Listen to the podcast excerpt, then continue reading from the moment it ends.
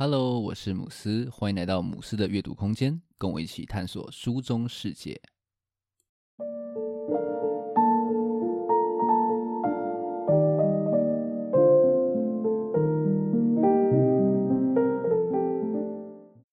今天想来跟大家分享《价值从视野开始》这本书。这本书的作者水野学呢，是日本的一个设计大师，曾经打造很多非常厉害的设计作品哦。像是熊本县非常有名的官方吉祥物熊本熊，就是出自他的手笔。那会想读这本《价值从视野开始》呢，是因为我先前曾经读过同样是水野学所写的《品味从知识开始》，那读完是非常的喜欢，所以呢又买了这本有点像是嗯解灭作的一个作品来拜读。这本书呢，它其实内容蛮特别的哦，它是一本对谈集。除了水野学他自己之外呢，他还找来了商业策略大师山口周一起来跟他激荡思辨。那很巧的是呢，我先前也曾经读过山口周的《斜杠时代的高效阅读法》这本书，所以呢，看到这两位大师的对谈，可以说是非常的亲切。那今天呢，我想要分三个部分来介绍这本书。首先，第一部分会谈谈为什么水野学跟山口周都认为呢，当前的设计。要摆脱过去的那种实用主义的思维。接下来第二部分呢，则会分享一下两个人认为当前设计最重要的，也是整本书最核心的概念——创造世界观。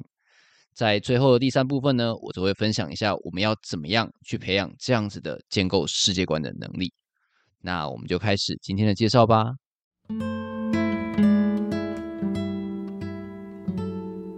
在这本书当中啊。两个人都不约而同地说到一件事，那就是呢，现在的品牌设计必须要摆脱实用的思维。为什么会这样说呢？山口周认为啊，人们啊会购买商品或者是服务，就是为了要去解决我们生活中所遇到的各种问题。那在过去物质比较稀缺的时代呢，一个品牌只要能够解决这种低层次的基础需求，它就可以生存哦。像是他就说，日本昭和中期的家电啊，或者是汽车产业，之所以可以这么快速的去成长，就是因为他们满足了人们非常基础的生理需求，像是冷气就是因为夏天太热了嘛，又或者是安全需求，像是汽车就是人们希望说哦可以安全然后舒适的去移动。但是呢，在现在这个物质可以说是非常过剩的时代，大多数的基础需求呢都已经被满足了。那过去的这种使用的思维呢，就面临到非常非常大的挑战。山口在书中有一个非常有意思的说法，他说呢，现在的消费者反而会因为太容易找到解方，而陷入一种答案过多的窘境。像是啊，现在各品牌的冰箱，它的功能基本上都是一模模一样样。如果你只是单纯的提供所谓的实用性，那你根本很难以去胜出哦。那甚至呢，很多的产品因为太过度的去追求所谓的实用，反而呢变成了非常的无用。山口周就说啊，他家里面的遥控器上面的按键已经多达六十五个了，那很多的功能呢，基本上根本就用不到。相信很多人应该也都一样。那要突破这样子的一个困境呢，山口周认为呢，当前的品牌必须从生产实用的东西，转向呢去生产所谓有意义的事物。书中水野学也进一步的去补充说，这是一种从文明转向文化的过程。简单的说啦，就是说，当我们文明所追求的实用性已经被过度满足的时候，那我们就必须透过文化来赋予意义，才能让所谓的商品又或者是服务创造出新的价值。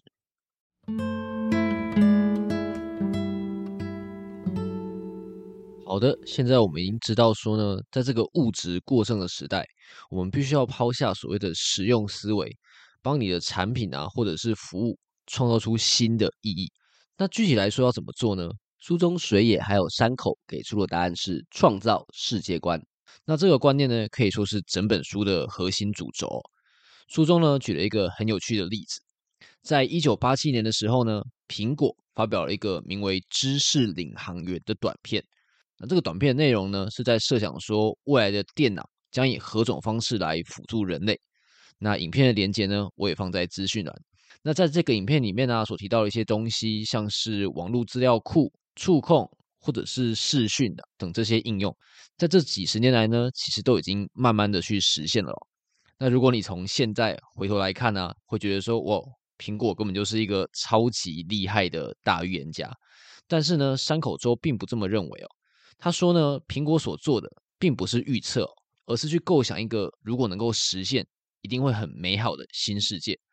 也就是说呢，苹果所做的并不是单纯去满足消费者的需求。而是去创造需求，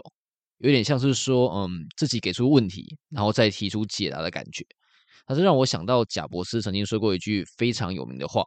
消费者并不知道自己需要什么，直到我们拿出自己的产品，他们就发现这就是我要的东西。因此呢，山口周就认为说，在这个基础需求已经被过度满足的现在，比起单纯提出解方的人，市场上更需要的其实是像苹果这样子。能够提出问题的人，那这样子的想象还有创造，就是所谓的世界观。白话一点说啊，就是现在的品牌要能够为消费者设计出所谓的愿景。那书中水野学有一段话，我觉得可以蛮精准的去总结这样子的概念哦。他认为说呢，设计的功用在于想象一个尚不存在的世界，并且将想法清晰的描绘出来，然后去思考可以实现的方法。因此啊，水野学就有提到说，他在设计任何产品的时候呢，都会像说故事一样哦，为他的产品去塑造一个世界，并且呢，将他的受众客群设定成主角，然后想象他们身在这个世界中的样子。比方说，他就会想说，诶，我买这个产品的人会怎么样去展现他的笑容，又或者是呢，他会怎么样去使用他的产品，这些非常细节的部分。书中呢，他要以他为相铁拍的网络微电影。One Hundred Years Train 来当例子，这边补充一下，相铁是一间日本的铁路公司。那水野学说呢，这其实是一个要讲说相铁能够直达市中心的广告，但是呢，这个影片它当中的实用资讯却是非常的少。在影片中啊，水野学完全没有提到说像是不用转车，又或者是说哦几分钟就能达到某某站这些资讯，而是专注的呢去传递相铁的世界观。向消费者等于是诉说一个故事，那这样子乍看不太实用的短片，却获得非常非常大的成功哦。很多人看完啊，甚至留言说：“我我爱上相铁了。”又或者是说呢：“我想住在相铁沿线。”显然呢，比起单纯的以理服人，创造所谓的共感，其实是更有效的一个模式哦。那影片的连接我一样会放在资讯栏，大家有空可以看一下，我觉得非常有意思的一个广告影片。另外呢，水野学也提醒说，世界观的营造啊，不能够单纯只专注于所谓的视觉上面哦。单是外观很时尚，又或者是很抢眼，其实并不足以让消费者去买单哦。他认为真正重要的重点是要创造一个令人向往的氛围，然后要去建立人们对产品的一种连结感，让消费者啊会对产品产生一种啊，这就是我需要的东西的感觉。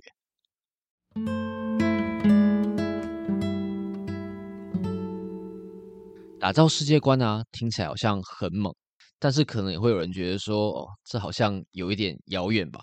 那到底我们要怎么样才能够拥有这样子能够创造世界观的能力呢？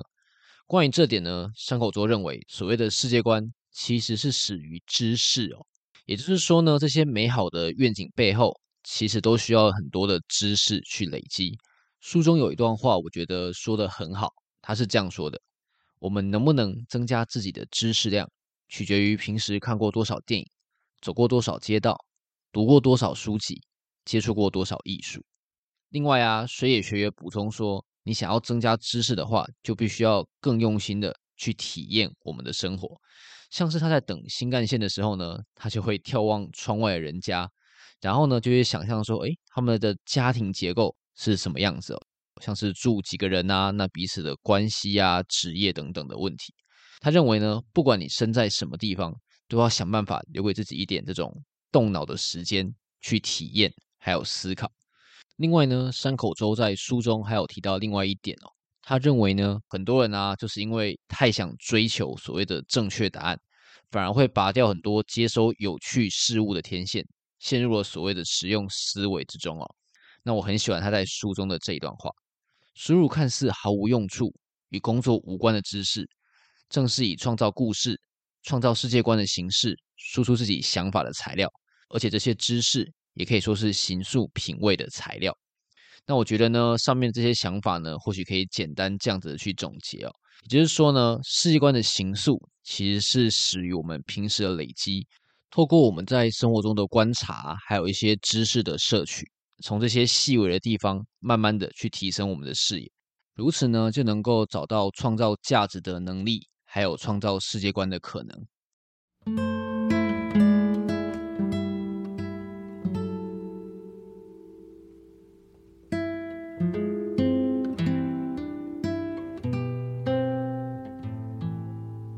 读完这本书之后，我马上思考的是说，母式的阅读空间想要建构出怎么样的一个世界观呢？